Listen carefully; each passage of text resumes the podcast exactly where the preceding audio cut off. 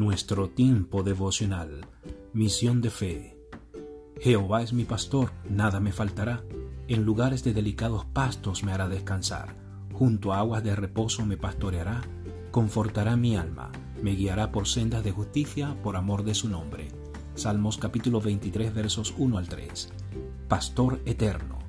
El Salmo 23 es para la mayoría de los cristianos una de las escrituras más conocidas por la cantidad de memorias que evoca por la paz que transmite y por la esperanza necesaria que brinda en las muchas veces que hemos atravesado por situaciones que parecían insalvables. Si observamos las escrituras del Salmo 23 a la luz de ese pastor que con su amor paternal nos guía a través del camino correcto, podríamos encontrar nuevas y hermosas afirmaciones. Si nos preguntáramos, ¿qué hace un pastor por su rebaño?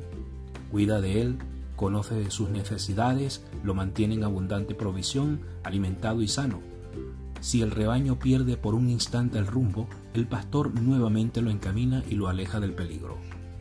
Ahora, si preguntáramos, ¿qué hace al Señor el mejor pastor?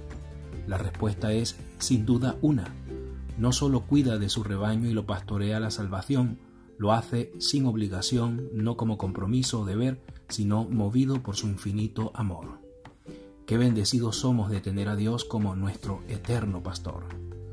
Señor, gracias por la bendición de tenerte como nuestro pastor.